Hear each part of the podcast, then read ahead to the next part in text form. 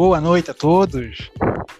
Hoje estamos aqui agora de volta com o PLcast, o pior podcast do mundo, nesse quadro chamado Brisa Aleatória, que é basicamente um quadro para gerar contextos improváveis, bastante insignificantes e que não mudará nada o rumo de nenhuma das pessoas que estão aqui e as que estão nos escutando.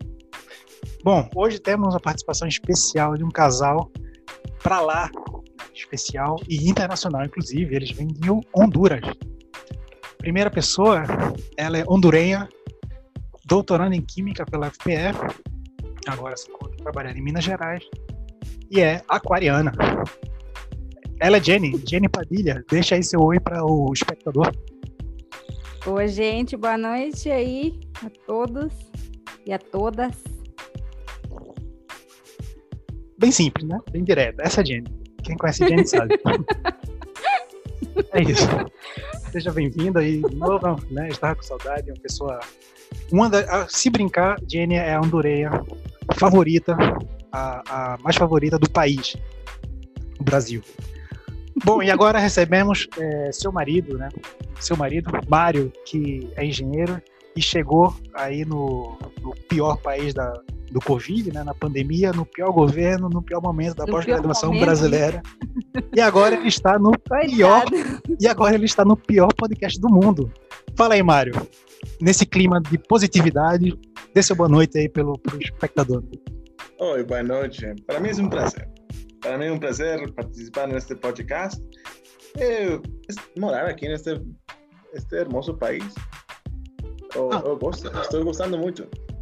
Ah, maravilha, maravilha. É uma honra receber é, essa participação especial nesse PLCast, o pior podcast do mundo. Siga aí no nosso Instagram, PLCast. E esse é o quadro Prisa Aleatória, que é o nosso segundo programa desse quadro. E hoje vamos falar de um tema que é um tema basicamente que está todo mundo buscando, né? E está um pouco difícil ultimamente, né? Encontrar esse tema, que é a felicidade. Hoje temos, hoje vamos falar um pouco do da nossa perspectiva e alguns contextos improváveis relacionados com a felicidade. Primeiramente, vocês são felizes? Então, uma pergunta capciosa. Fique à vontade para responder da, da melhor forma que você achar melhor. Obrigada aí, Vidata. Então, não, assim, Depende, né? Tem dias que eu sou feliz. Em geral, eu poderia dizer que sou feliz, sim. Eu tento ser feliz todos os dias, sim, também. Ah, é? Como? É. Porque eu considero que a felicidade é um estado, um estado transitório, sabe? Um que estado a gente, transitório? Tipo, a gente escolhe se você quer ficar nesse estado de ânimo, sim, e se você quer realmente se fo focar no que você está fazendo no momento, então você poderia ser feliz, né? Feliz é a felicidade poderia ser se dizer que é ausência de de ansiedade, ausência de de, de tristeza, né? Claro. Então, para isso, você precisa focar no que você está fazendo no momento e desfrutar aquilo. Então você estaria sendo feliz nesse momento específico. Então, para você é uma escolha. É. Poderia ser uma escolha, sim. Ok. E você, Mari, você é feliz? Oi. Eu sou, eu sou sencillo. Eu, eu, eu me considero um homem sencillo. Eh, por lo tanto, minha, minha resposta é sencilla. Eu considero que eu sou feliz. Eh, mas eu acho que a vida eh, é uma composição de, de, de muitas experiências, de muitas vivências, que la man, a maneira de como você eh, trata essas experiências, sejam boas, sejam malas, eh, van a determinar se você acha que, que é feliz ou não. E, bueno, primeiro que todo, eu, eu recém estou aprendendo português, então eu vou tentar falar o melhor português que eu posso. Não, tá ótimo, já, já tá ótimo. Mas. É, e se o espectador. Dar minha ideia.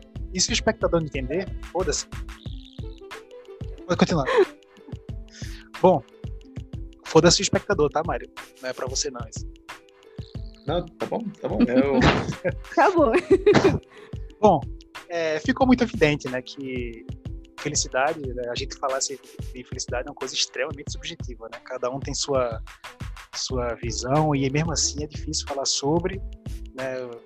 É muito, às vezes a gente acaba sendo muito geral e por isso, para partir de agora, né, para a gente começar o nosso papo de uma forma um pouco mais rígida, de uma forma um pouco mais precisa, eu quero propor aqui para vocês, inicialmente, para a gente começar a definir o que é felicidade. Jenny, vamos definir o que é felicidade.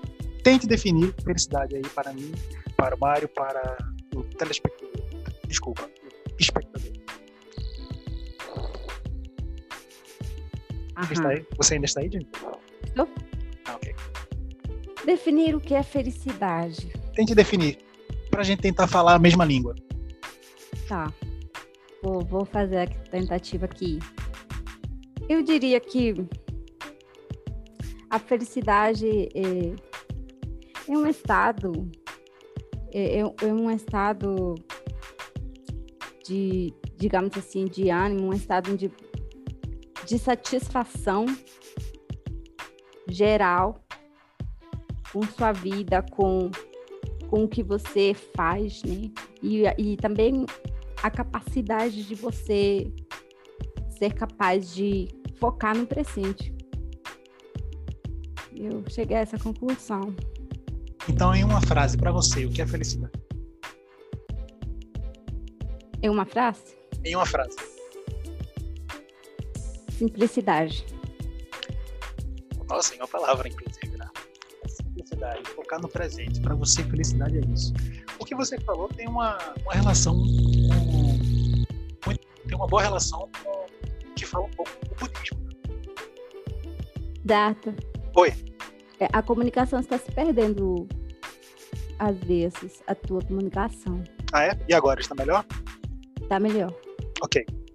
O que você está falando sobre felicidade parece também ter um pouco de, de relação com o que fala o budismo.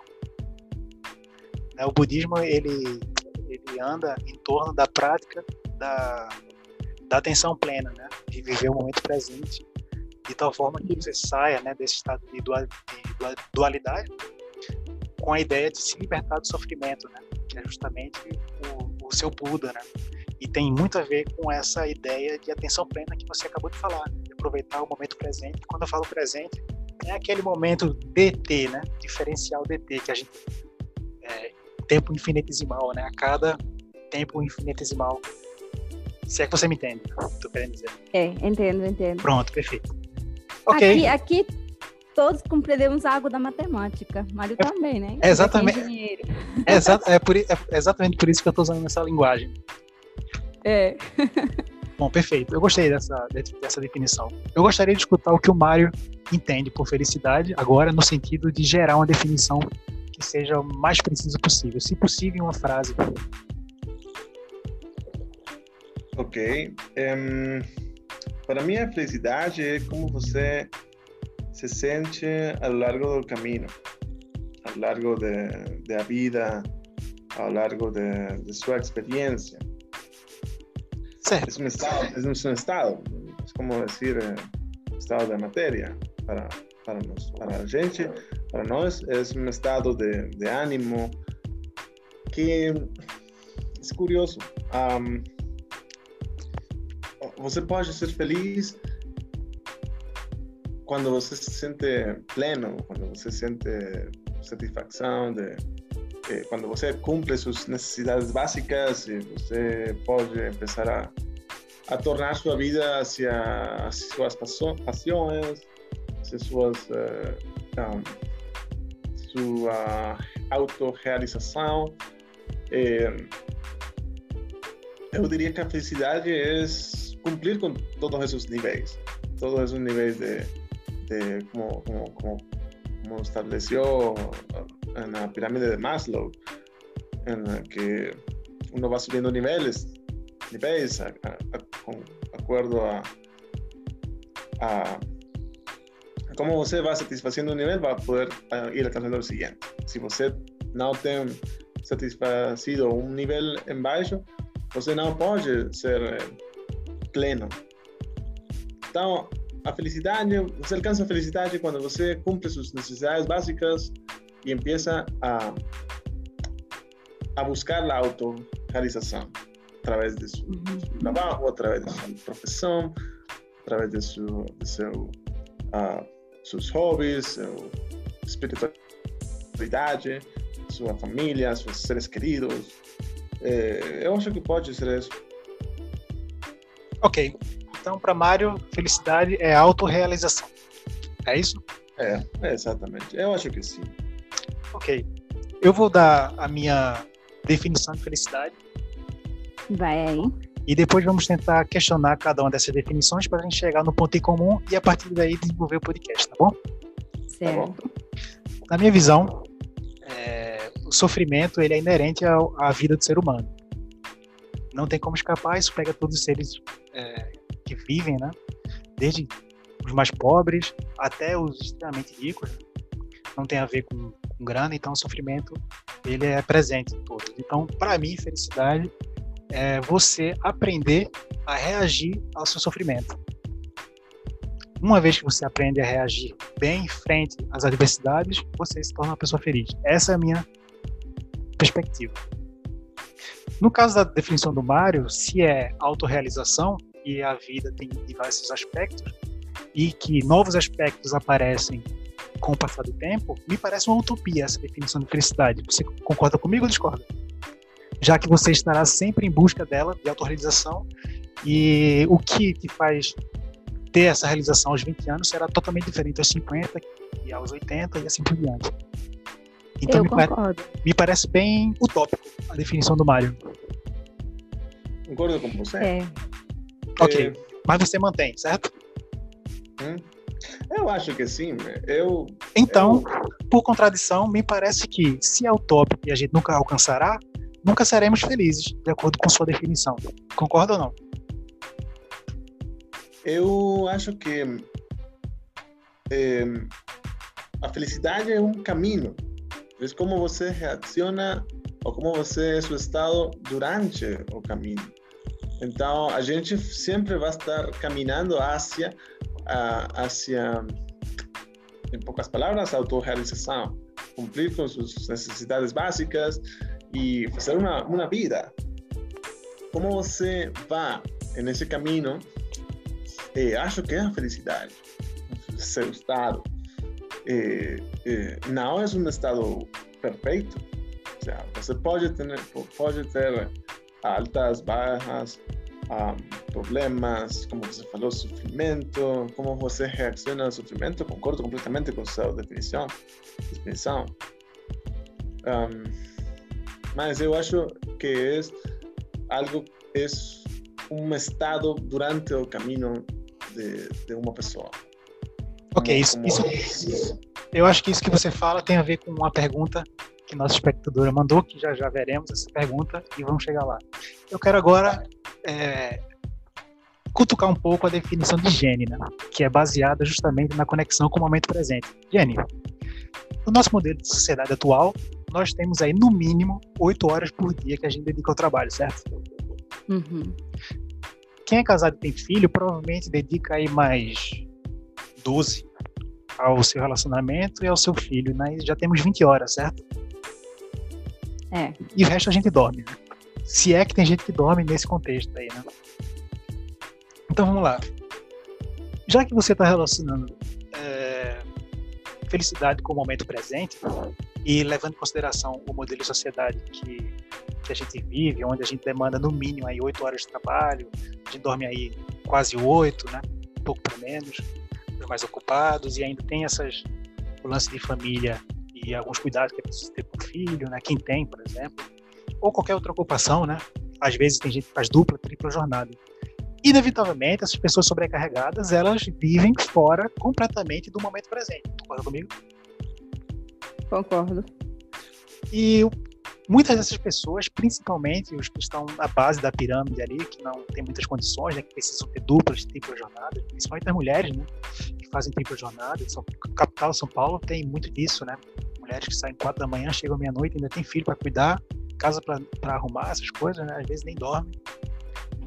E o que eu quero dizer é que nesse, nesse contexto aí, essas pessoas vivem completamente fora do momento presente. Elas vivem sempre no futuro, sempre planejando aquela coisa toda, tem que fazer isso, fazer aquilo, ganhar aqui, pegar uma grana, comprar o janta, comprar o almoço. É, sempre pensando no futuro. Quando não está preso no passado, com os traumas, com as. Né? Exatamente.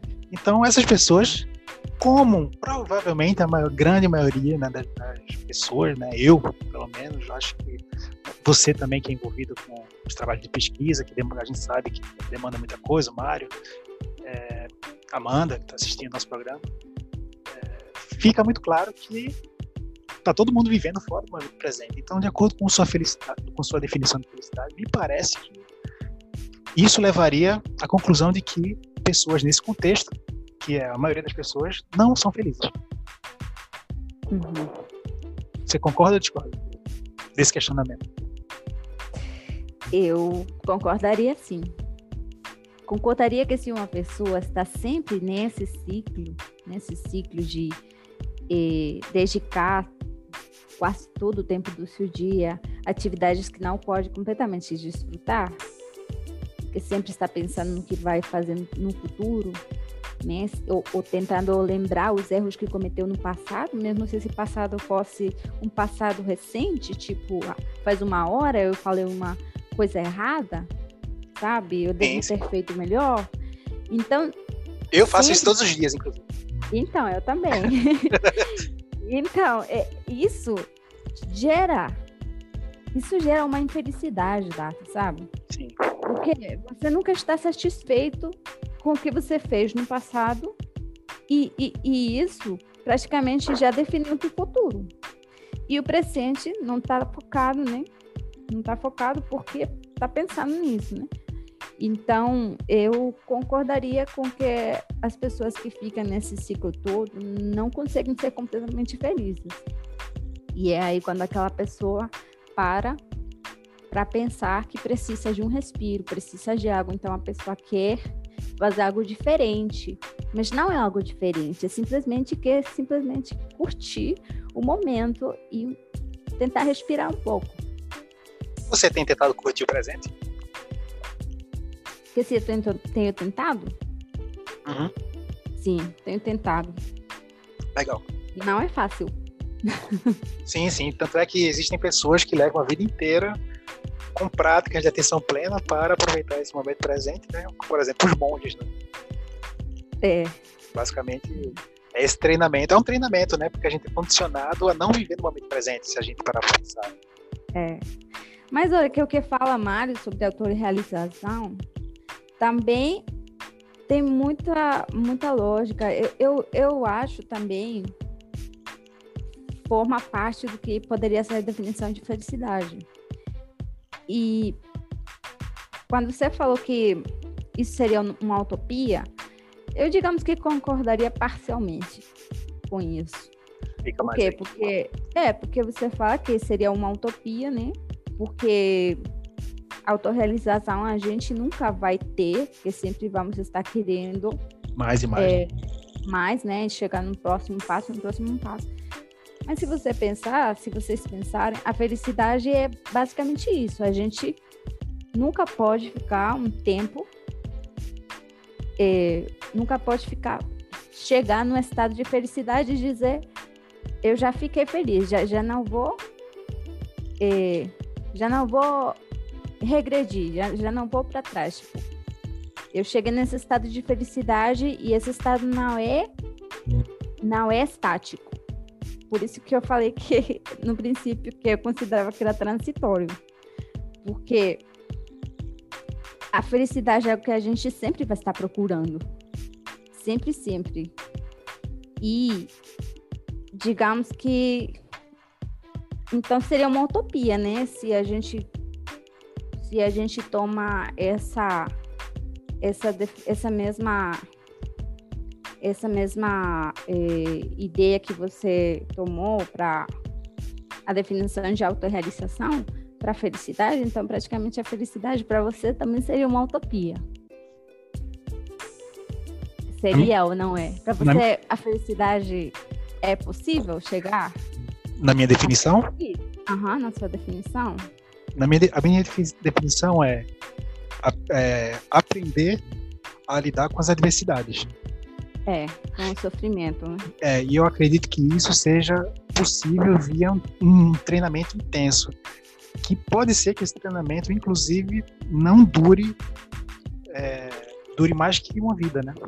Tanto é que é. existem pessoas que praticam isso, né? É. Esse, é que exatamente. Eu considero que para qualquer das nossas definições de felicidade, das nossas visões, para qualquer delas a gente sempre vai estar procurando é, chegar, ne... sempre vai estar procurando mais. Porque igual aprender a lidar com o sofrimento não vai ter um fim também, né? A gente sempre vai estar tentando aprender a lidar com o sofrimento, porque sempre vai ter sofrimento, como você falou, né? Que é inerente da vida. O mesmo com a autorrealização. A gente nunca vai estar, digamos que, autorrealizado, porque sempre vamos precisar algo mais. Dependendo então, também da pessoa, né? Entendi. Então me parece aqui que é comum. Aqui parece que a felicidade é uma utopia para todo mundo aqui. Ou tô errado? É mais ou menos assim. mas, mas eu não considero que seja uma utopia, não. O que você acha, Mário? Eu, eu... eu. Eu tô falando de acordo com nossas definições, viu? O que foi apresentado até o momento tá me levando à conclusão nas três definições de que felicidade é uma utopia. Eu acabo de, de aprender uma nova palavra: curtir. Curtir? No, no português. É, é. Você vai. Acho... Você vai ver muito essa palavra. É, é. Mas eu acho que definem bastante o que, o que a gente tenta definir como é a felicidade. É desfrutar, desfrutar os momentos. E, e a, a, acho que a Amanda também perguntou isso acerca dos pequenos vou, momentos de felicidade. Eu vou chegar mas, na pergunta é, dela já já. É, é, exatamente, eu não quero, não quero falar muito disso, mas meu, meu ponto é, é, é uma, uma utopia, talvez, mas eu acho que não é errado é, seguir essa utopia, buscar sempre estar melhorando, buscar sempre estar por buscar curtir no momento, não sei se eu falei corretamente, mas, mas eu concordo com que autorrealização, aprender a lidar com o sofrimento, aprender a desfrutar o presente, estamos falando da mesma coisa, estamos falando da felicidade. E, então, eu acho que é, concordamos os três. Ok, então a gente concorda que é uma utopia. Eu não concordo que seja uma utopia. Mário, utopia ou não? Hum, o que você acha que é uma utopia? Qual é a sua definição, definição de, de utopia? Algo ideal, imagino. Isso. Algo ideal, algo, algo perfeito. Oh, isso. Mas, ok, a gente busca algo perfeito, mas você sabe que a vida não é perfeita. Isso. Você não vai ter, não vai ter eh, momentos perfeitos todo o tempo. Você pode ter, ter um plano de vida, uma, uma como se diz? Mas se você...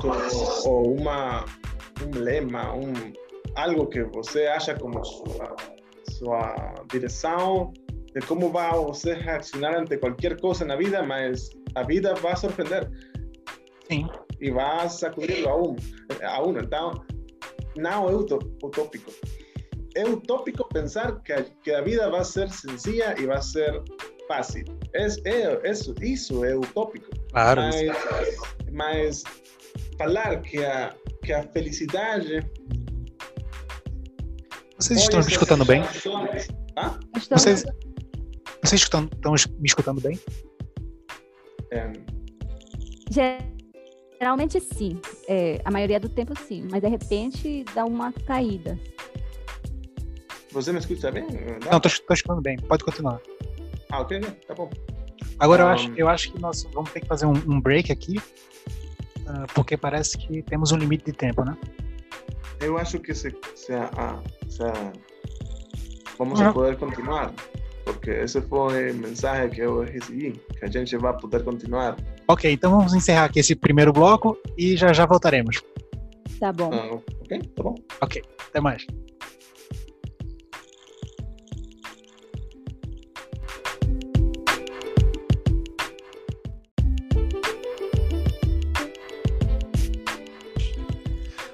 Voltamos para o segundo bloco desse podcast, né, o PLCast. Siga a nossa página no Instagram, arroba PLCast, o pior podcast do mundo, nesse quadro chamado Brisa Aleatória.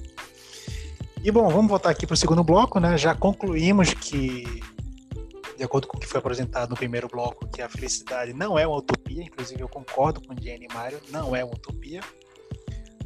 Nossa definição precisa ficar um pouco solta, né? E aí vamos agora, temos perguntas enviadas aqui pela nossa espectadora. A primeira delas, para você, Jenny e Mário, é a seguinte: estar cansado é ser infeliz? É, eu considero que não. Fale mais. Me escuta? Chutando. Eu, eu considero que não. Por quê? Estar cansado não é ser infeliz.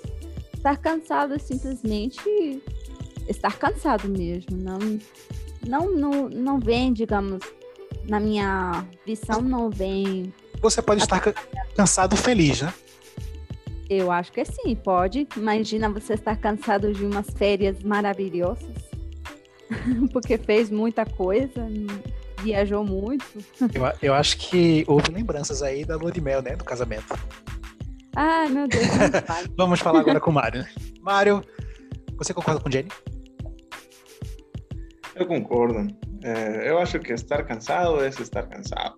Y más bien, eh, considero que, que sin esos, esos ciclos de, de cansancio y, descanso eh, son saludables, son, dan satisfacción, dan a momentos en los cuales se puede disfrutar eh, pequeñas cosas como una, una serie, como Jenny falou, o fazer um churrasco, coisas que, que, que se você está todo o tempo descansando, em teoria, não está descansando. O sea, não sei se você me entende. Sea, uma situação que, que es, esos ciclos en la vida se dan, es como decir ciclos de tristeza y felicidad, tristeza y alegría, en, en caso, no confundir o término. Y um, cansancio, descanso. Uh, como decir, trabajo y, y, ferias. O sea, son ciclos que son saludables en, en nuestras vidas. Y, y, y, yo acho que son, forman parte, forman parte de, la, de, de, de, lo que ya hemos definido como, como, como felicidad, vida, como un camino. Okay. Eh, eso, eso es lo que yo considero. Ok, Uma segunda pergunta aqui é: o que vocês pensam sobre os pequenos momentos de felicidade? Esses momentos podem compor uma vida feliz, mesmo com os problemas do cotidiano? Eu acho que essa pergunta ela está dentro justamente da minha definição de felicidade, que é aprender a lidar com a adversidade. Não é isso? Vocês querem ah, que eu repita? Você... Concordo sim. Vocês querem que eu repita a pergunta ou ficou claro? Ah, para mim ficou claro, mas pode, pode repetir se quiser. O que vocês pensam sobre os pequenos momentos de felicidade? Esses momentos podem compor uma vida feliz, mesmo com problemas de, de, do cotidiano? Ou seja, mesmo com os problemas, esses pequenos momentos de felicidade que ocorrem entre os momentos de sofrimento podem compor uma vida feliz? Para mim, sim. Mário? Como eu falei, uh Vida... Eu acho que Mário já, já concorda, né? Pelo que ele falou, tudo que ele falou, né? Sobre Sim. o caminho, né? É, concordo completamente com sua definição. Agora. E... Sim, tem... pode. Diga. Não, que, que os pequenos momentos, mais bem, um pequeno momento de felicidade pode gerar uma satisfação, pode gerar uma, uma repercussão em sua vida que, que pode recargar energia, como, como a gente pode falar, recargar baterias, uh, pequenas coisas pode fazer isso. Uh, a gente tem que permitir-se isso, tem que, que, que desfrutar as pequenas coisas, porque nada é perfeito, nada, nada é utópico, como a gente já está definido. Então, okay. é, isso, isso eu, eu concluí com isso. Agora eu gostaria que vocês colocassem o capacete, porque chegou uma pergunta aqui que é uma pedrada, viu? Lá vai. Uhum. Sendo a pedrada é a seguinte: sendo a maior parte das línguas compostas por vários tempos gramaticais, tempos verbais, né? Nossas línguas são compostas por diversos tempos verbais. Elas nos permitem pensarmos no passado e no futuro, além do presente. Né? Nós temos tempos verbais para expressar passado, presente e futuro. A pergunta do nosso espectador é que uma linguagem baseada apenas no tempo presente, como é algumas linguagens indígenas da América do Sul, né, são linguagens muito primitivas, muito antigas, e que elas não uhum. têm essa variação de tempos verbais, né, são variações, é, são línguas com, com, segundo nossa espectadora, que é historiadora, inclusive, é, são línguas base, com tempo, com conjugação verbal do tempo presente, né, a pergunta é: poderia desenvolver uma sociedade mais feliz? Já que está, essa pergunta está completamente relacionada com a, a definição, definição. De, isso, exatamente, sobre o tempo presente. E eu achei essa pergunta muito interessante porque, embora ela, nossa espectadora, ela não disse que são linguagens primitivas, isso sou eu que estou dizendo, vale salientar, porque né, são línguas muito rudimentares, né, com pouca conjugação de verbo, com pouco vocabulário, com, enfim, são línguas uhum. muito antigas, né? Mas é muito interessante a ideia de ter uma língua que tem essa limitação de conjugação verbal, né, com restrição ao tempo presente, fazendo com que a, as pessoas tenham uma mentalidade muito mais presente. Me parece ser isso. O que, é que vocês acham disso? Eu achei muito boa essa pergunta. Achei uma pergunta muito interessante também. E o que, é que vocês têm a falar sobre isso? Já que, Jenny, essa pergunta está completamente relacionada com sua própria definição de felicidade. Olha, eu sinceramente não acredito que isso poderia influenciar grandemente uma sociedade para fazer uma sociedade mais feliz ou menos infeliz ou, ou mais infeliz. É, porém, fica a dúvida, sabe? Fica a dúvida porque eu não conheço esse tipo de sociedades, né? É, onde falam esse tipo de linguagens. Então, sendo completamente alheia a isso, Ficaria essa dúvida. Mas fica aí agora, eu faço uma proposta para você. Se põe agora na perspectiva desse índio, né, nesse contexto aí, onde você não tem na sua linguagem tempos verbais. Como você consegue extrapolar para essa realidade de limitação verbal? Me parece forçar muito, né, a, a presença me parece. Eu tenho, eu tenho, intuitivamente eu sinto isso. O que é que você sente?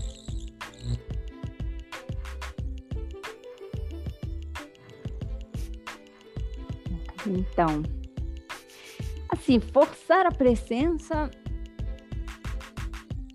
poderia, né? Poderia ter certo ponto, mas primeiro teria que perguntar por que é que ou eu perguntaria, né, no caso para para você e para a espectadora é, por que é que essas línguas não têm não têm desenvolvido ainda é, os tempos verbais, os diver, diferentes tempos verbais, simplesmente por serem elas primitivas, como você, como você falou?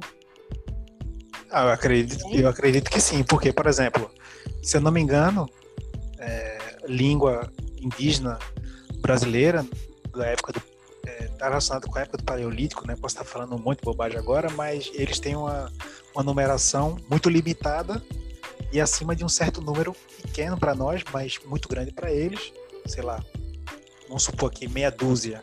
Acima deles, eles chamam todos os números acima de 6 como vários. Então, não deixa de ser uma limitação, né? Como é que eles vão expressar, por exemplo, 50, se eles não têm 50 no idioma deles? Como é que eles vão expressar é. mil, sabe?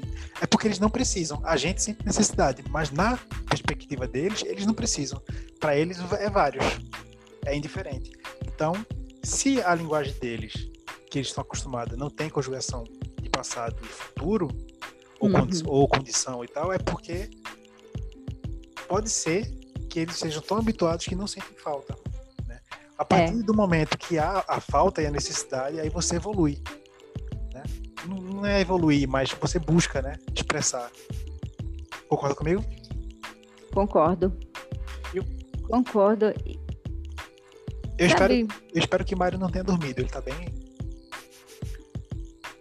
Mário? Não, não, estou escutando.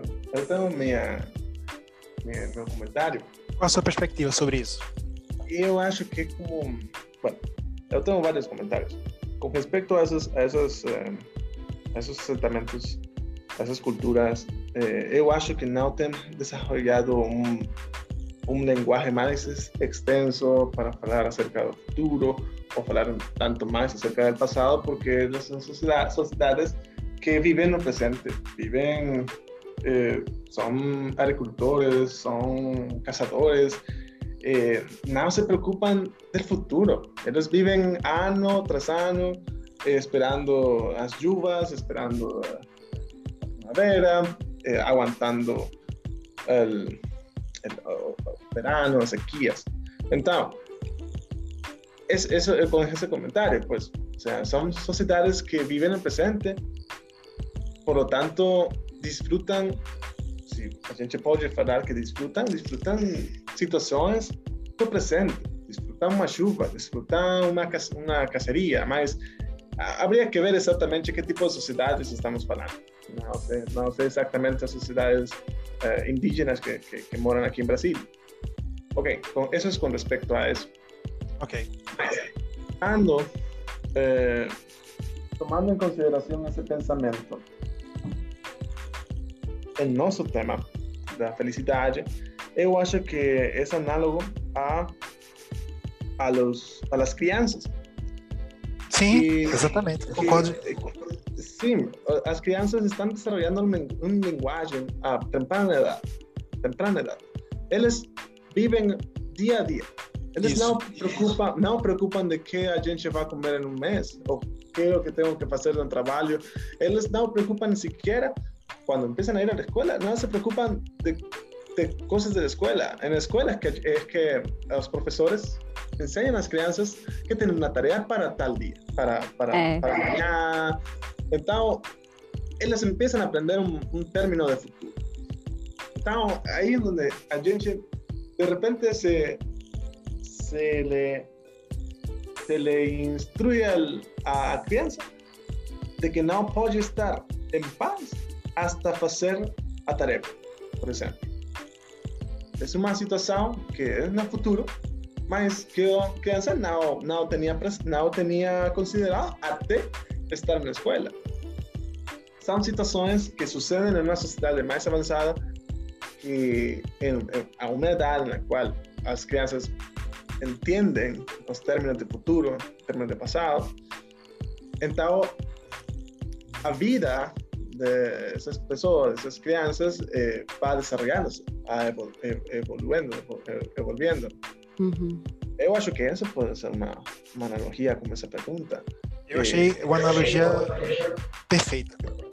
Uhum. Sim, porque as crianças vivem no momento. Isso. Também eles, gostei. Eles são felizes como, como, uma, como um gelado, um salgadinho eh, ellos disfrutan un salgadinho más que los adultos, que no es sim, adultos. Sim.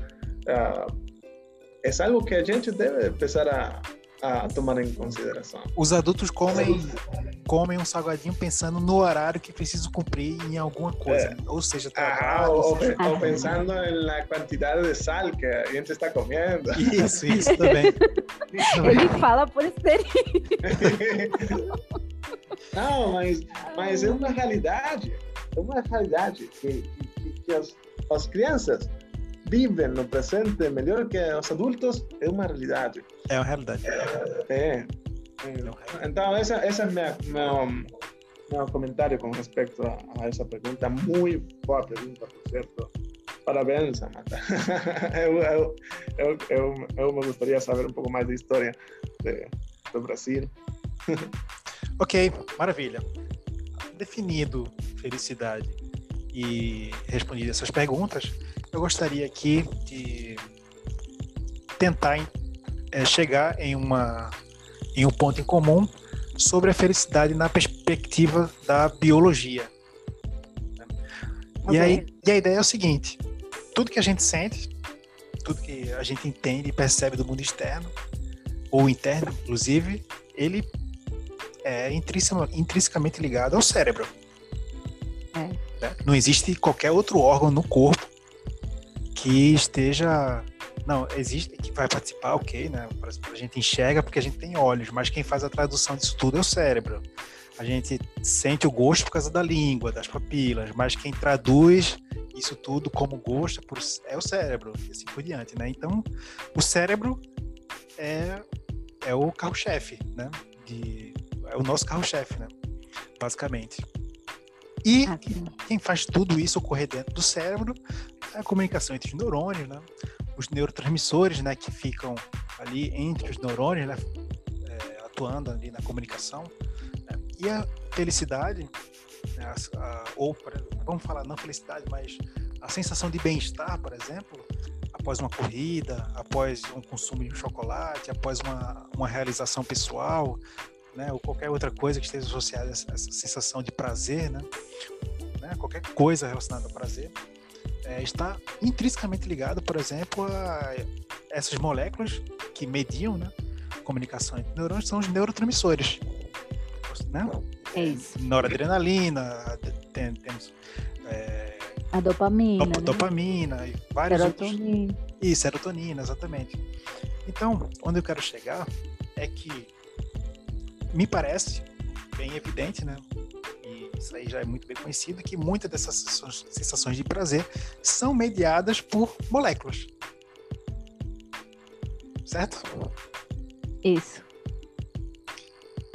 Ou seja, na perspectiva biológica, a felicidade, uma vez que a gente está relacionando isso com o bem-estar, que é a definição do mais perto, mais próxima da definição do Mário, né? Que ele está relacionando a felicidade com autorrealização.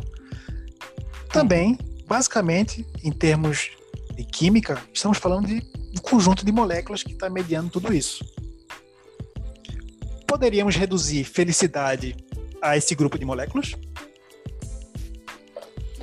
Eu digo que sim, poderíamos. Ou seja, tudo que a gente conversou foi pro lixo. Não. é uma brincadeira. Foi uma brincadeira. Não, claro que não, né? Porque essa liberação de, de hormônios, dos diferentes hormônios, diferentes neurotransmissores, elas precisam de um estímulo, né? E esse estímulo é tudo que a gente falou. Sim. Concorda? Ou será que tudo isso que a gente faz em busca desse bem-estar não é consequência da redução dos níveis desses neurotransmissores, gerando um vazio que faz a gente ir atrás desses prazeres? Fica a pergunta. Hum, por que você? Joguei. E aí? Comenta, comenta aí. Tô jogando aí. Só, só, só jogou aí a, a possibilidade. Joguei essa possibilidade e eu quero saber o que vocês acham. Eu não concordo. Eu tenho evidências de que isso pode acontecer, eu acho. Então, fale aí. Eu posso te fazer uma proposta. É, eu, a minha proposta é um desafio, na verdade. É você, uhum. é você ficar sentada de seis da manhã. Você pega um, um dois litros de água, deixa aí do, do seu lado pega um, uma comida, deixa do seu lado e fica você sentada de seis da manhã às seis da noite sem fazer nada. Será que você consegue? Ou vai surgir um vazio te mandando fazer alguma coisa que te dê prazer? como se conectar na internet. Já, já entendi, entendi teu ponto. Sim. Faz sentido essa brisa? Faz. Será que essa busca por prazer nossa não é uma consequência dessa falta desses neurotransmissores relacionados ao prazer? E se for, não somos reféns dessas moléculas? Se for, somos com certeza, né? Ou seja, se somos reféns. Não sei se o Mário está concordando com isso. Pode falar, viu, Mário? Estamos seguindo a linha lógica que ela, ela continua enquanto todo mundo concorda e ela trava quando há discordância e a gente tenta encontrar um ponto comum. Até agora, tem alguma coisa que você está discordando? Eu acho que a interação das moléculas com, com, com nosso, corpo, com nosso cérebro, é uma, um resultado da evolução, da evolução de, de, de, de, nosso, de, nossa, de nossa biologia eh, como seres sociais. Eh, como eu vou, eu vou explicar. Eh, Mas veja, Mário, o que eu estou falando, o que eu estou falando, o que eu estou colocando é Uhum. O que eu estou colocando é, a partir do momento que a gente não consegue ficar parado sem fazer nada, é porque isso é um produto de uma necessidade que surge. E a gente está relacionando isso com essas moléculas que estão relacionadas com o bem-estar, porque a gente busca fazer coisas que não dá bem-estar. Sim, eu concordo. Esse é o concordo, ponto. É, é, eu concordo porque a ação, a ação das, das moléculas é, de prazer é precisamente isso, é dar uma, uma recompensa por fazer isso, ou uma motivação de fazer algo. Essas, essas motivações são podem ser meramente de supervivência, como por exemplo estar com fome. Você tem uma, uma tem, tem fome, tem ação de moléculas que que urgem ao cérebro a buscar buscar a, buscar comida e quando você come, você tem o fluxo de, de, de, de hormonas de recompensa, de serotonina, dopamina, etc. Então, ¿qué, qué, qué es lo que está haciendo? Está condicionándose por sí mismo, o, eh, su cuerpo, su, su, cuerpo. Y es un condicionamiento que ha sucedido millones de años, eh, cientos de anos. Eh, Isso não nos coloca como reféns dessas moléculas? Não, eu acho que é um, é um, a ação das moléculas é um resultado da evolução da, da sociedade. Então, se, se você vai por essa, por essa lógica, você vai concluir, você pode concluir de que somos, eh, não sei que, que palavra porque reféns. Reféns, é como dizer re... dependientes, rehenes. Dependentes. Isso, dependentes. Bueno, eu vou, eu vou usar, usar outra palavra, consequência.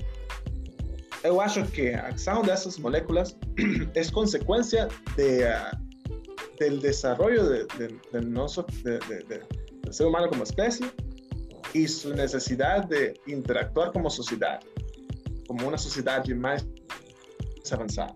Porque en sociedades primitivas você vai ter este tipo de respostas. E em, em poblações de, de, de animais, você tem eh, primitivas, como por exemplo buscar comida. Isso é uma Eso es una acción súper primitiva. Mas no va a tener recompensas por autorrealización en animales. No va a tener. Porque eso es algo meramente humano. Entonces, si usted acha que nosotros somos reféns de moléculas, no. No, somos, no somos reféns de nuestra misma evolución como, como seres eh, sociales, altamente sociales. Ese es mi, mi, mi comentario con respecto a eso. Ok. Se eu colocar um desafio para você de ficar sem fazer nada, exceto beber e comer, das seis da manhã às seis da noite, você consegue? Não. Por quê? Não, porque é, somos seres muito mais complexos que isso, complexos que, que isso, que só isso. A mas... gente pode sobreviver, sim, pode sobreviver, mas somos seres que temos necessidades não só de, de, de comer e, e, ir a banheiro e, e, tomar, pegar água, não. É sociedade, somos seres sociais. sociais completamente. Eu concordo. Uhum. E onde é que está a origem disso? É você vê como evolução, certo? É, evolução. Evolução. A gente sobrevive, a espécie sobrevive melhor ou sobreviveu melhor em sociedade. É isso. É okay. isso. E, portanto, foi evolucionando. Portanto, aprendeu a cultura. E, e começou, começaram os assentamentos humanos, eh, começou a religião, eh, etc. Temos aí uma, uma linha de, de, de, como espécie que evolucionou, evolucionou eh, devido a isso. Ok. Bom, é, indo agora para a perspectiva química mesmo do assunto, né? Que a, a gente acaba reduzindo o assunto para neurotransmissores, né? Ok. Já, já que a gente está falando de cérebro. É... Eu concordo. O ponto que você está querendo chegar, Darka, que é realmente bastante bastante astuto, né? Bastante interessante, que é se a gente é refém ou não dos neurotransmissores, né? Dessas moléculas. E com o exemplo que você, com o desafio que você colocou para o Mário, foi interessante, né? Que ficou claro que a gente concordou que somos seres sociais, então precisamos de mais estímulos, precisamos de mais estímulos do que simplesmente cumprir nossas necessidades básicas. Isso. Então eu concordo que sim, que a gente depende dessas moléculas sim, né? Depende da liberação desses neurotransmissores para para poder, digamos assim, ser felizes. Okay. Então, uma vez que todo mundo concorda que somos dependentes é, tanto dessas moléculas ou mesmo da evolução, como o Mário levantou, e que eu vejo tudo isso como uma coisa só, é porque nosso cérebro, a complexidade onde ele chegou, ele tem, ele vem dessa evolução, né? A, a minha pergunta é, uma vez que somos reféns, tanto da evolução, né, quanto dessas moléculas, a pergunta fica o seguinte: se somos reféns, existe mesmo felicidade na perspectiva da biologia? não dá a impressão, sabe, aquele ratinho que fica fazendo algo para ter recompensa? Você já viu esse experimento que você coloca um rato, isso é muito, isso já foi muito feito, né? Coloca um rato, aí você faz, propõe tarefas para o rato, e quando ele faz uma tarefa, ele ganha um biscoito. Aí ele faz a tarefa e ganha um biscoito. Aí dá mais um tempinho, aí você tem as tarefas. Aí ele vai lá faz a mesma tarefa para ganhar aquele biscoito lá. Aí ele vai e ganha. E fica fazendo isso até morrer não seria a mesma coisa a gente, já que a gente faz a tarefa para ganhar o neurotransmissor. Pode ser. Que maneira de colocar, né? É. Interessante. Se somos isso, então fodeu, né? Ou não somos isso? E esse é Darta. eu acho, eu acho, Darta, que a felicidade é um termo muito controversial por isso mesmo. E eu posso ir mais allá de considerar eh, uma espécie extraterrestre muito mais avançada que, que, que os humanos e nos vai a ver a, nos, a, nos, a nosotros, a nós, como seres super primitivos. falando de termos de felicidade e, e eles é, estudando-nos como seres primitivos que acham que a felicidade é. Eu quero chegar nesse assunto. Eu quero chegar muito nesse assunto, mas eu quero só finalizar essa parte agora. Uhum. Tá? Quando vocês pegam esse rato do laboratório que faz a tarefa para ganhar um biscoito, ele fica fazendo isso todos os dias. Você acha que ele é feliz? Eu acho que é feliz eu acho que em sua, em sua biologia primitiva ele, ele é feliz. O sea, considerando, o sea, entre comillas, comillas, não sei como se diz em comillas. Aspas. Ok. Já que, concorda, já que vocês concordam que esse, essa vida desse rato é feliz, um extraterrestre mais inteligente que o nosso nos veria da mesma, não nos veria como a gente vê os ratos? e poderia nos considerar feliz, indo justamente de contrário que o, com o que o Mário acabou de falar? Completamente. Concordo. Concordo. Certo, mas você concorda com isso ou você concorda com o que você acabou de falar? Com raiva. Não, eu concordo com sua ideia. Eu concordo com sua ideia. É, é, basicamente, isso é uma prova que, que nós estamos falando da mesma, mesma página, mesma coisa. É, olha, os humanos compartimos, acho que 95, 97% do ADN, do ADN com o chimpancé. Como é bem alto. E, e temos uma grande diferença entre, ou seja, obviamente, temos, eh, nós vemos os chimpancés usando eh, ferramentas primitivas, mas somos muito parecidos compartimos demasiado, compartimos é. casi todo o ADN con, el, con esa especie, como, como los chimpancés, con, con los orangutanes.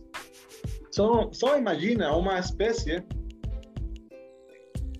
muito mais avançada que, que os humanos, ou, ou, os mesmos humanos, de aqui a um milhão de anos. anos. O sea, considerando que, que a espécie humana sobreviva. Pues. O sea, este tipo de dilemas que, que, que nós estamos tendo agora, os humanos não, ten, não tinham há 15 mil anos.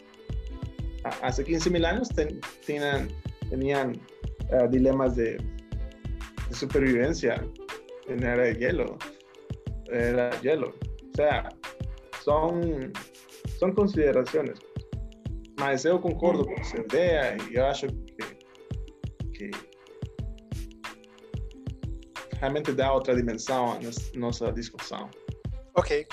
Pegando agora esse gancho que você acabou de levantar sobre os extraterrestres, nós podemos tentar é, enxergar a perspectiva de um ser mais evoluído que o nosso. Né? Tentar extrapolar. Como estamos nessa, nesse mundo onde a, tudo é composto de matéria, os ETs têm que ser também compostos de matéria. Ou não? Sim, pode. Ok. Uma vez que eles são compostos de matéria, como é que a gente pode imaginar que seria feito essa a, a composição de algo dentro desse ser que possa ser responsável pelo entendimento de todo mundo exterior? Será que seria algo similar ao cérebro? Imagino que sim. Você pode repetir, Data? Nossa, sim. A, a, a minha ideia é fazer um exercício na, na, na, intenção enxergar a perspectiva de um ser extraterrestre que não enxerga externamente, né? E que esse ser seja mais é, inteligente que nós. Seja lá qual for a definição de, inteligente pelo, de inteligência pelo momento, né? que a gente pode até conversar sobre. Mas supondo que ele seja mais inteligente que nós e que ele veio nesse mundo onde tudo é composto de matéria, né? Ele considera que todos os seres vivos sejam compostos de matéria, então esse ser extraterrestre também tem que ser composto de matéria. E minha pergunta é: será que a única maneira desse ser mais inteligente que a gente entender o mundo externo seria via algum órgão interno deste ser similar ao cérebro? Me parece que sim. E aí, Mário? Um, é muito, sei, é, né? é, muito, é muito difícil pensar em algo diferente disso, né? E é muito complicado, porque a gente só conhece essa maneira, pois, que é o cérebro? que é o cérebro? O cérebro é uma conexão de muitas células de neuronas que, que, que fazem conexões. conexões. Então, o que você tem que, que, tem que fazer? Expandir essa conexão. Essa é uma, uma maneira lógica que você pode pensar. Eh, actualmente, nossos cérebros experimentam o mundo exterior a través de los sentidos, la vista, olfato. ¿Me estás escuchando? ¿Me estás escuchando? Ah, sí, me estás escuchando. Sí. Então, essa, essa maneira, essa maneira são receptores, os sentidos, os nervios que a gente tem. Uh, é a maneira de como você experimenta o mundo. Talvez el siguiente paso es una, un, cerebro ya conectado directamente con el mundo exterior. Como, como sucedía, por ejemplo, en ciencia ficción, esta película Avatar, que estos, eh, los, los Naví, se conectaban a través de la cola de su, de su cabello con, con un caballo, con, eh, con, con los árboles. No sé si usted me entiende. Ese era un, un mundo completamente único, completamente interconectado, no por sentidos, no por recepción. Es como, como você falar, por ejemplo, una conexión Wi-Fi con una conexión con, con cable, con, cable de red. No sé si você me entende lo que yo estoy hablando. Confesso que está Confesso que está um pouco confuso. não, eu estou falando que, que de repente eh, não, eh, o, o, ser, el ser extraterrestre mais avançado que, que nós, não precisa de sentidos, de la vista, do olfato, para experimentar o mundo, sino que estar, estar, completa, estar já conectado ao mundo a través de uma red, a través de conectarse a cada ser vivo, a través de energia, não sei, isso é ciência ficção, isso é ciência é. completamente. Talvez não, não, talvez não exatamente que tenha um, um, um cérebro que funcione que tenha um cérebro mesmo, como, como aquele ser primitivo, né? Mas que tenha algum tipo de, de, de, conexão que possa funcionar similar ao cérebro daquele primitivo. É isso que você está falando? Isso, é isso que eu estou perguntando. Né? Se a gente for supor a forma com que esse ser extraterrestre mais inteligente observa o mundo. Para mim, que teria que ter um tipo de similaridade em como funciona o cérebro do ser primitivo com o cérebro do ser mais evolucionado. Não exatamente igual, mas tem que ter um tipo de similaridade. Ok.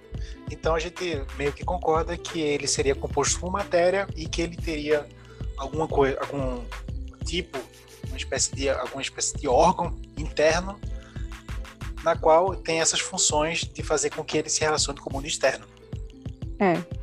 Agora minha pergunta seria na na ideia de que como seria mediada essa percepção do mundo externo entre o mundo, o mundo externo né, com o mundo interno desse ser mais inteligente. Como poderíamos. Sendo o mundo externo se, qual? Será que, no final das contas, moléculas também fariam a mediação entre o ser mais inteligente com o que ele observa do mundo externo? E que, se sim, se, e se isso é verdade, a definição de felicidade para um extraterrestre, mesmo mais inteligente que o nosso, não definição, mas é, essa conversa poderia existir na perspectiva desse ser mais inteligente que a gente. Né? Ou não? Uhum. Eu não sei se eu entendi bem esse teu último essa tua última, última intenção de, de brisa aí?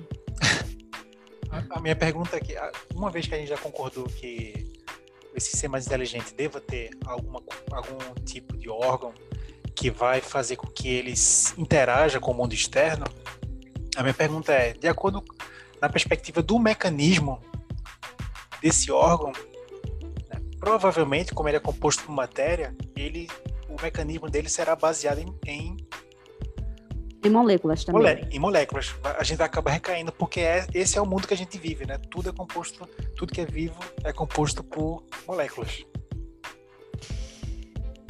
Então, se moléculas estão fazendo a mediação do que do, do mundo interno desse ser mais inteligente que a gente com o mundo externo, me parece que essa conversa poderia existir na perspectiva dele também em, a mim poderia. Le, levando em consideração que tudo isso é fruto da nossa visão extremamente limitada, né? É. Claro. Então, será que a gente está excluindo, né? Porque já concordamos que as moléculas são influenciam bastante, né? Praticamente quase que concordamos que somos presos das moléculas para nos, nos sentirmos felizes ou não. Mas será que a gente está excluindo aí, quando já falando de um ser mais evoluído, termos de energia, além de apenas moléculas? Mas molécula não é energia? De certa forma? Hum, não completamente, né? Fala mais. É. Ou seja, de acordo a Einstein, sim. É energia. É, matéria é energia. Energia é tudo que pode gerar trabalho, né?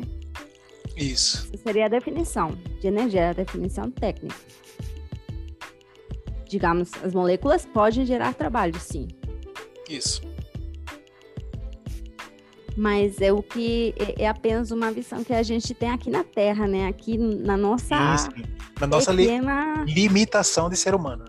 Exatamente. Então, quando a gente já fala de um ser bem mais avançado, que tal que essa energia seja muito mais ampla do que a gente já conhece aqui. E aí já, já não seria essa ideia que esse ser avançado seja preço às moléculas, seja Talvez ele seja. Da, dessas moléculas igual do que o outro ser? Provavelmente não, né? Perfeito onde eu queria chegar. Esse era exatamente o ponto. Estamos a meia hora para chegar nesse ponto e chegamos. Que é justamente a forma, né, ou a dependência de que esse ser, ser extraterrestre, mas nós supostamente, né, tem dessas moléculas, porque ele teria provavelmente, né, já que ele é composto por moléculas, ele teria essa dependência, mas talvez essa ele teria muito mais autonomia né, frente a essa dependência das moléculas. A minha pergunta é: ter mais autonomia não necessariamente implica ser 100% independente, concorda?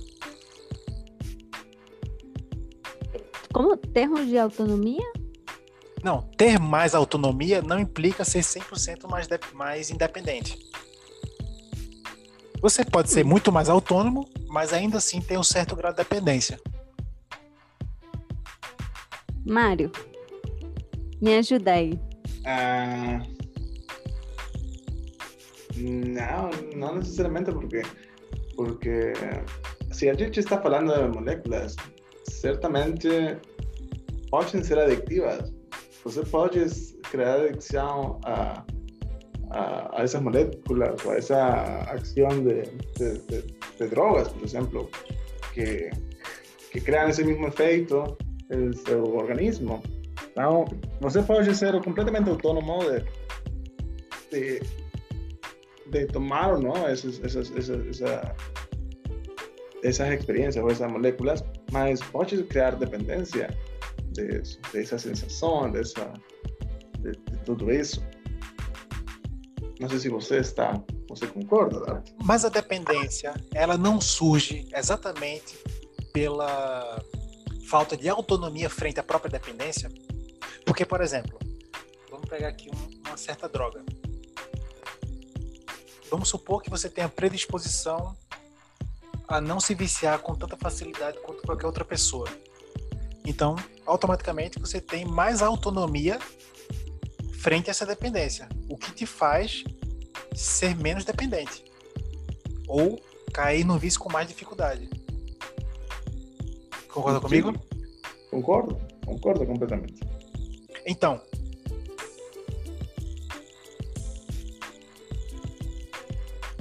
basicamente era isso mesmo. Não, eu, eu acho que sim. Eu queria, eu queria dar-te.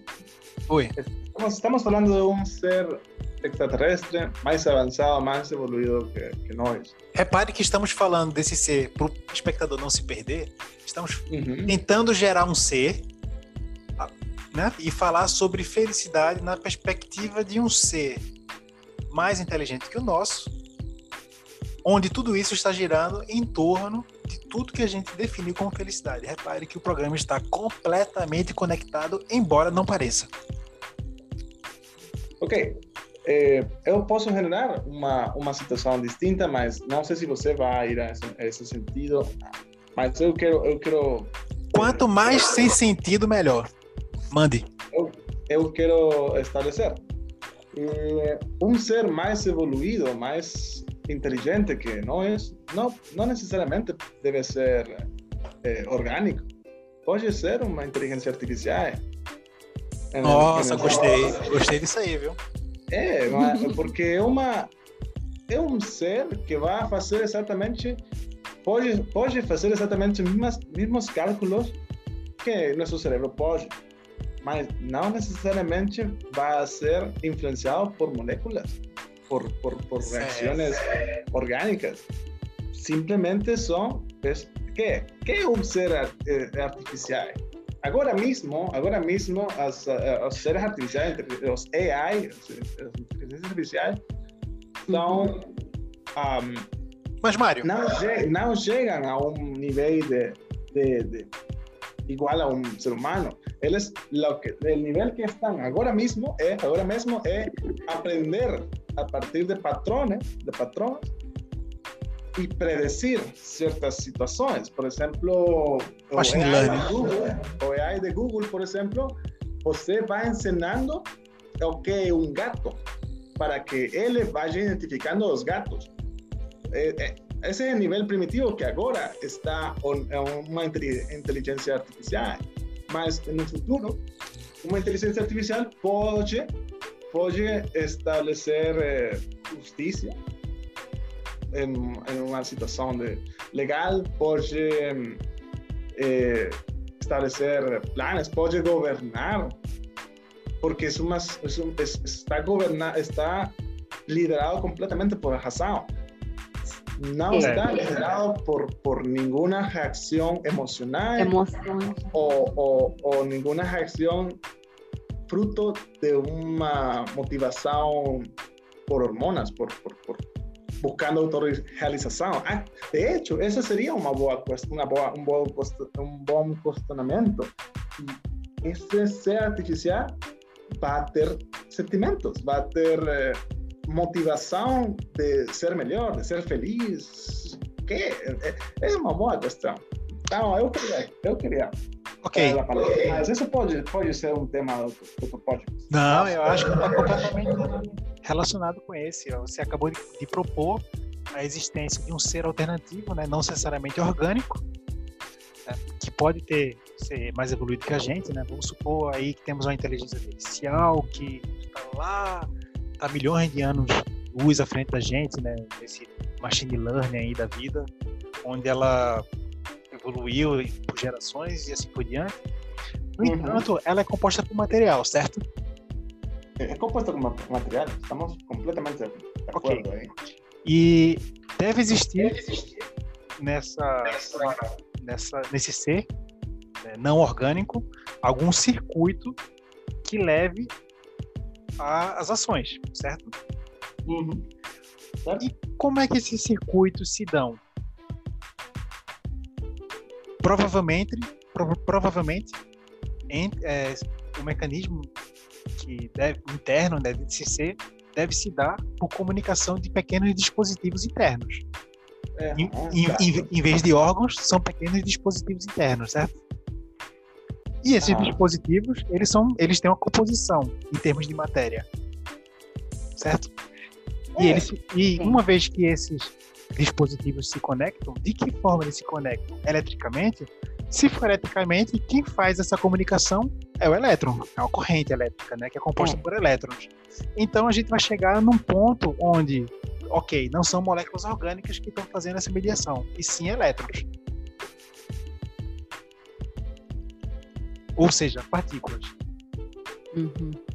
Se elétrons são partículas e moléculas são partículas também, podemos dizer assim, podemos enxergar uma molécula como algo pontual, né? Uma, uma partícula. Então, teremos aí, independente do ser, uma mediação de, via partículas. Matéria, né? Ou seja, isso, via matéria, contas. seríamos reféns desse tipo de sistema. Tanto nós quanto esses seres artificiais aí. Assim, Sim. Concordo com sua ideia. É. Jenny, é. é. manda tua brisa. Minha brisa? Nossa. O espectador já deve estar assim, né? Tomando água e falando. Esses caras não tem nada o que fazer. Ou Porque a gente... provavelmente tem- ela também tem alguma brisa aqui. Não, ela já mandou uma pergunta aqui. Ela tem uma pergunta muito boa que a gente vai entrar nela e vai viajar. Vamos sim. Só vamos fechar essa parte agora. Que é basicamente a conclusão de que tudo nesse mundo que a gente vive, nesse universo, aparentemente em termos de felicidade, está completamente condicionado à transferência de partículas. Ou não? Po- Pois gostei. Porque de acordo com que tudo que a gente discutiu hoje, nessa brisa com Darta, parece que sim. Né? Que a felicidade tem a ver muito com a transferência de matéria. Para nós, para nós humanos. Isso. No entanto, para um ser artificial como a máquina que o Mário levantou, né? Parece como uma inteligência artificial ela surge de algoritmos, né? Que são livres de sentimentos, mas aí a gente já entra em outro assunto, né? Machine learning, com máquina, com não sei se é possível simular, eu sou muito por fora desses assuntos. Não que eu saiba de alguma coisa, porque eu sou de fora, por fora de tudo mesmo. Mas a gente pode, a vantagem né, é poder levantar essas hipóteses e contextos improváveis que não levam a lugar nenhum. Então podemos fazer isso. Não é preciso estudar para fazer isso. Então, levando agora o link aqui para a pergunta que nos foi, nos foi enviada aqui, a pergunta é a seguinte: se fosse desenvolvida uma máquina que estimulasse os nossos neurotransmissores para a produção dos neurotransmissores da felicidade, como serotonina, dopamina, etc., seria possível ter um mundo feliz? Com o tempo, usando essa máquina, evoluiríamos para organismos incapazes da felicidade? Essa é a pergunta justamente onde eu queria também chegar, já que falamos de neurotransmissores. Hoje em dia já temos um pouco isso, né? Temos aí é, tratamentos. é, a máquina seria o que é hoje medicamento, né? já, Uhum. já que somos seres or- orgânicos, né? Então, alguém com É. depressão, ansiedade, é possível você tomar é, é, moléculas que fazem recaptação de serotonina ou outros neurotransmissores relacionados ao bem-estar. Então, extrapolando tudo isso e supondo um futuro a médio e até de, a longo prazo, minha extrapolação nessa pergunta é: será que um dia chegaríamos ao ponto de tomar, me- tomar medicamentos que nos tragam essas recompensas relacionadas aos neurotransmissores sem necessariamente estarmos precisando deles, precisando não, de- é, doentes, sem ter efeitos secundários, como dependência ou qualquer outra coisa? Ou seja, se isso é possível, teríamos um mundo aparentemente livre da infelicidade, uma vez que a gente está injetando os neurotransmissores artificialmente né, de forma proposital. O que que vocês acham disso? Se pudéssemos conseguir não ter esses efeitos adversos, com certeza iríamos ter um mundo feliz, né? Certo. Uma vez que temos é agora. Pois é, uma vez que a felicidade. Mário, você concorda, antes de passarmos adiante, você concorda com o que foi dito? É, eu concordo, mas acho que isso, isso, isso mesmo, isso mesmo pode gerar dependência. Uma dependência que, que pode gerar o que a Amanda fala, de incapacidade, felici- infelicidade.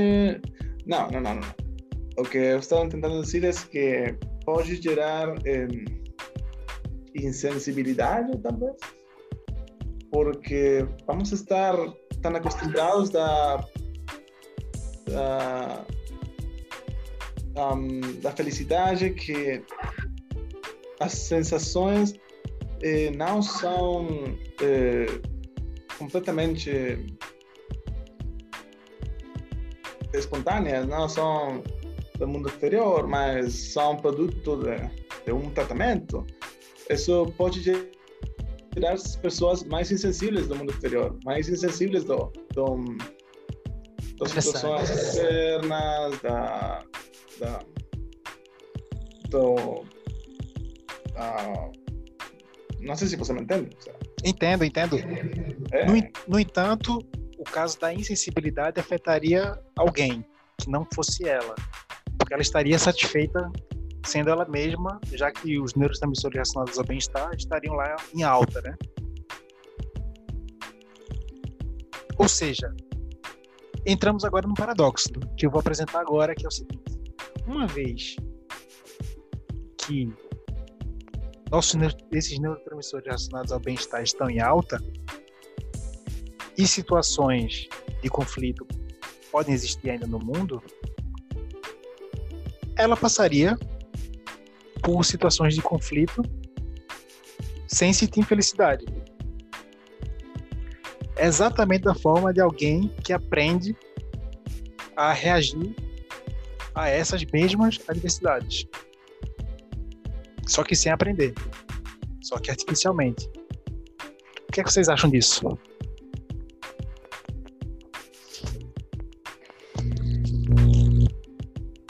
Eu acho que tudo depende da da da fonte da felicidade que nós vamos escolher. É, mas a fonte não será justamente os neurotransmissores? Já que a gente viu que tudo depende não. dos neurotransmissores? É, claro, claro. Tudo, tudo depende no final, né? É, assim, no final, sempre vamos chegar à, à liberação de neurotransmissores. Mas estou falando da fonte primária. Fonte primária e que tipo de fonte primária nós vamos escolher para liberação desses neurotransmissores que estamos desejando, que nosso organismo está desejando.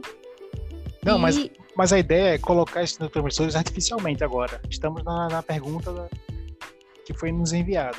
Nesse contexto.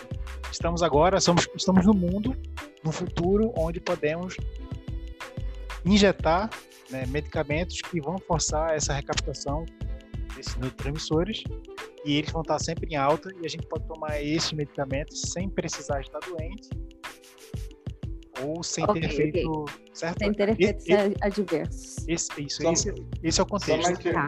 você, pode, você, você pode ir na farmácia sem receita comprar isso. Ok, mas uma pergunta.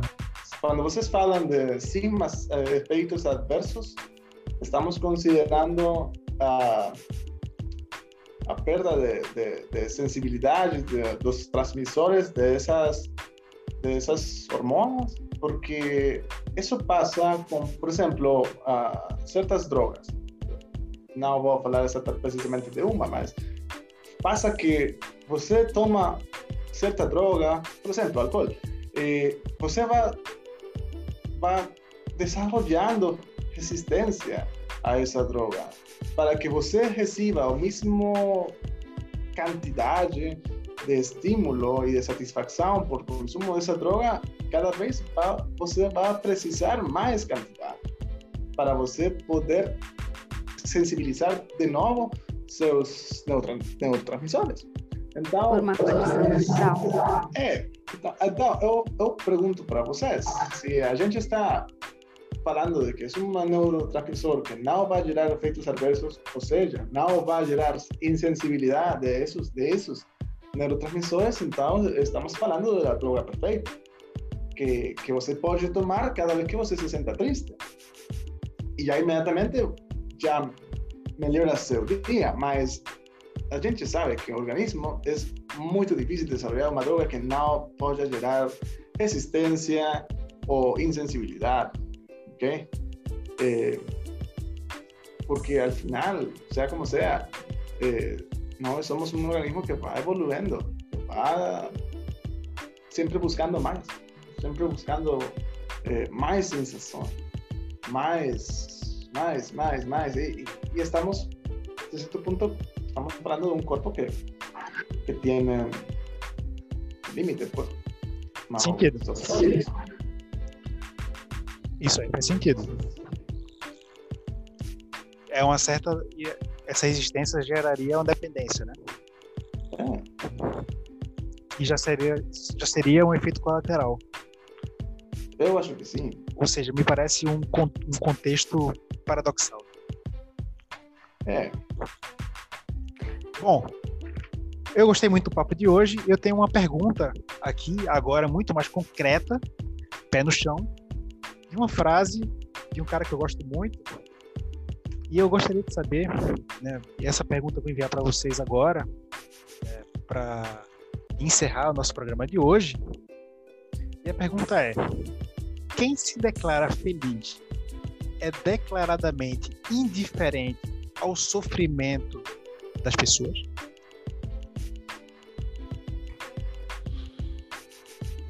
Pode falar de novo? De novo? Não, não escutando.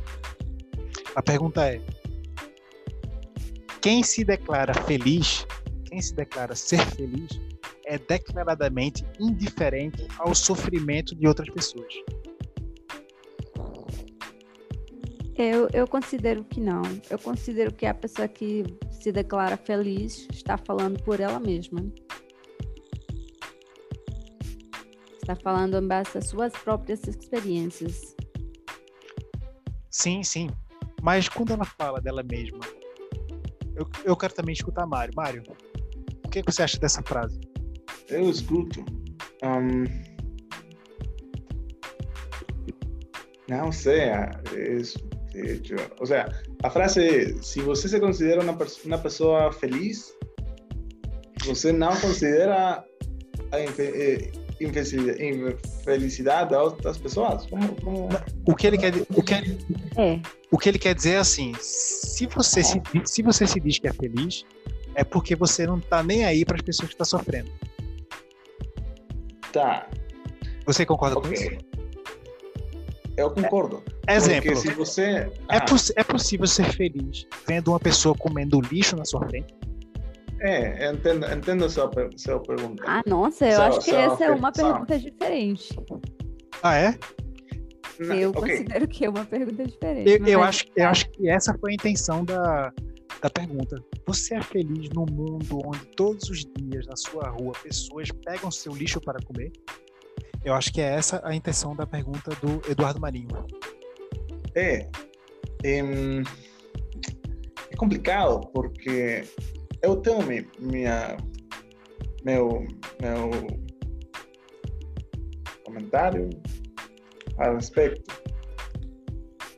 Se você está pensando em tudo isso, todas as injustiças, injustiças que passam no mundo, você vai ficar ansioso, você vai ficar preocupado todo o tempo. Todo o tempo. E, isso. E, e isso é complicado, porque.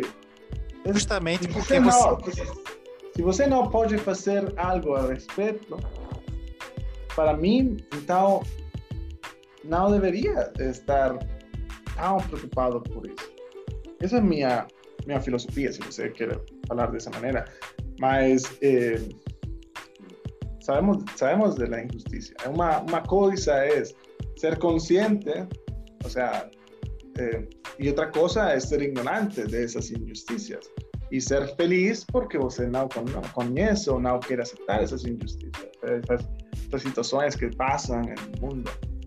Mas acho que se você empieza a pensar em tudo isso, não vai, não vai ser não vai até Não pode ser feliz. É.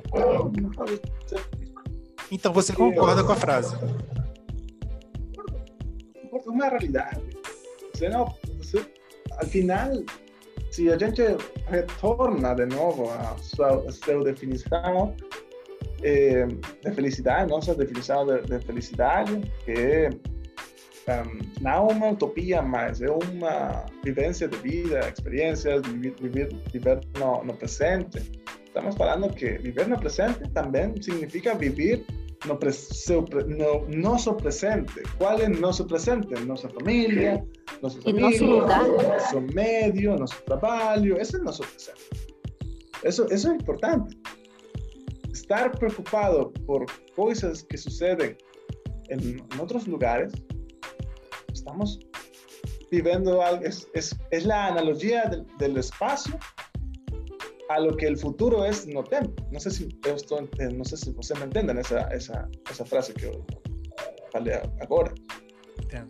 O sea, vocês têm que pensar no local, porque es el equivalente en espacio de pensar no presente, en no tempo. Ok. Isso está relacionado com o que Jenny levantou no começo do programa, inclusive. Uhum, tá? E também está relacionado com um pouco do que eu falei, né? Sobre reagir a esse tipo de situação. Aprender, né? Aprender a reagir Isso. a, a, a essa diversidade. E você, Jenny? Fala um pouco dessa frase. Na verdade, eu quero fazer uma pergunta a vocês, Opa. que é algo que uma, uma hipótese que eu, que eu tenho desde o momento que a gente colocou aqui as nossas definições, o que nós achamos por felicidade, né? O que nós achamos Certo. que é felicidade. Será que essas nossas definições que, de, que dimos que nós colocamos no início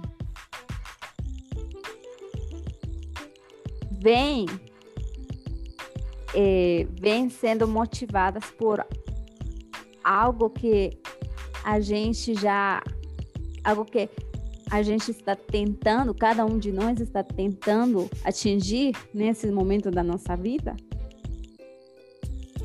Seria para você, para seu caso, por exemplo, para seu caso da Arta, que você agora está tentando, porque chegou a essa conclusão, que você deve aprender a reagir ante as dificuldades da vida, e é isso que você está tentando agora, nesse momento da sua vida?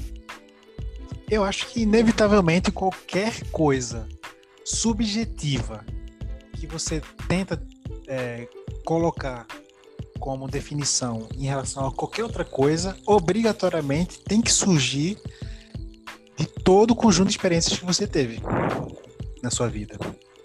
É. E Porque, atualmente? Tipo, então, vai ser sempre, né? Sempre, porque o atualmente hoje será diferente do atualmente daqui a 50 anos. Então, daqui a 50 anos eu vou É. ter que viver aí mais de 10 anos para quando chegar naquele atualmente lá de 50 anos, né, pode ser que essa definição mude, né? Exatamente. Mas toda- Exatamente. Mas toda trajetória tem que ser levada em consideração, né? Por exemplo, Mário, você, você está procurando nesse momento autorrealização? Sim. Mas você concorda Lógico. comigo que autorrealização, praticamente, eu acho que todo mundo está procurando autorrealização. Ou todo É, mundo todo mundo. tem. Se, se você tivesse um botão, por exemplo, um gênio da lâmpada, que, fa- que oferecesse um desejo para você, assim, o desejo é: você quer continuar do jeito que tá ou aprender a lidar com as adversidades de uma forma muito eficiente? Você ia apertar esse botão É. também. Então todo isso mundo também, né? vai valer para todo mundo. Eu acho que o mais difícil para expandir isso é o lance da, da presença, que foi o que você colocou. Eu acho É. que nem todo Sim. mundo vai pensar nisso, porque isso é basicamente consciência, né? É. Você saber Sabe- que existe, você saber que respira. Isso tem a ver com Exatamente. consciência. E isso, basicamente, muitas pessoas podem chegar nessa conclusão porque talvez tenham estado procurando muito momentos de felicidade, Sim, momentos de felicidade e não consegue a gente, como eu falei, às vezes a gente não consegue esses momentos atingir essa felicidade ou simplesmente essa plenitude porque está muito focado no que aconteceu no passado ou no e futuro. muito frustrado pelo que pode acontecer no futuro. Sim, verdade. E isso, às vezes, eu me encontro nessa. nessa. E depois de uma grande busca, aí eu fui Mas repare, concluir, né? olha, E sim, concordar com essa, essa- essas ideias, essa filosofia budista. Hum. mas se você parar para pensar, estar no passado e estar no futuro não deixa de ser um aprisionamento. Se você está no momento presente, fisicamente, mas não está, mas está no passado no futuro, nesse momento presente, não deixa de ser um aprisionamento, né? E um aprisionamento não é uma coisa boa. É, não, não. Me parece. Um aprisionamento não é, né? Claro que não, é.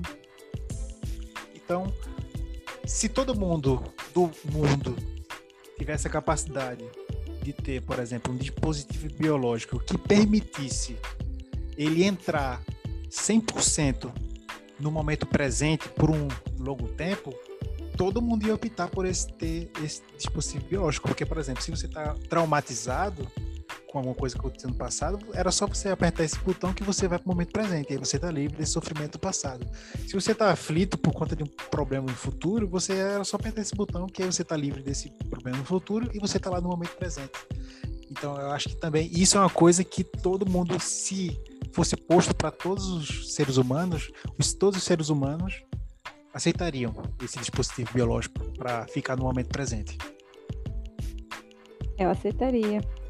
No Mas entanto, com o controle, né? 100%, 100 dessas pessoas, dos seres humanos, possuem já, só que a gente não sabe usar, né? É. A gente não desenvolveu, não praticou, se condicionou. A, esse- a, a, a gente se condicionou a não estar nesse momento presente de tal forma que gerou um hábito e mudar um hábito às vezes é muito difícil. Quando, quanto mais profundo é o hábito, mais difícil é mudar, né? Todo mundo tem Exatamente. hábitos que gostaria de mudar e tenta mudar e às vezes não consegue, né? Ou quando consegue, É. de- demora muito, né? Então, não estar presente não deixa também de ser um hábito nosso, na minha visão. Verdade. Mário concorda com Concordo. isso?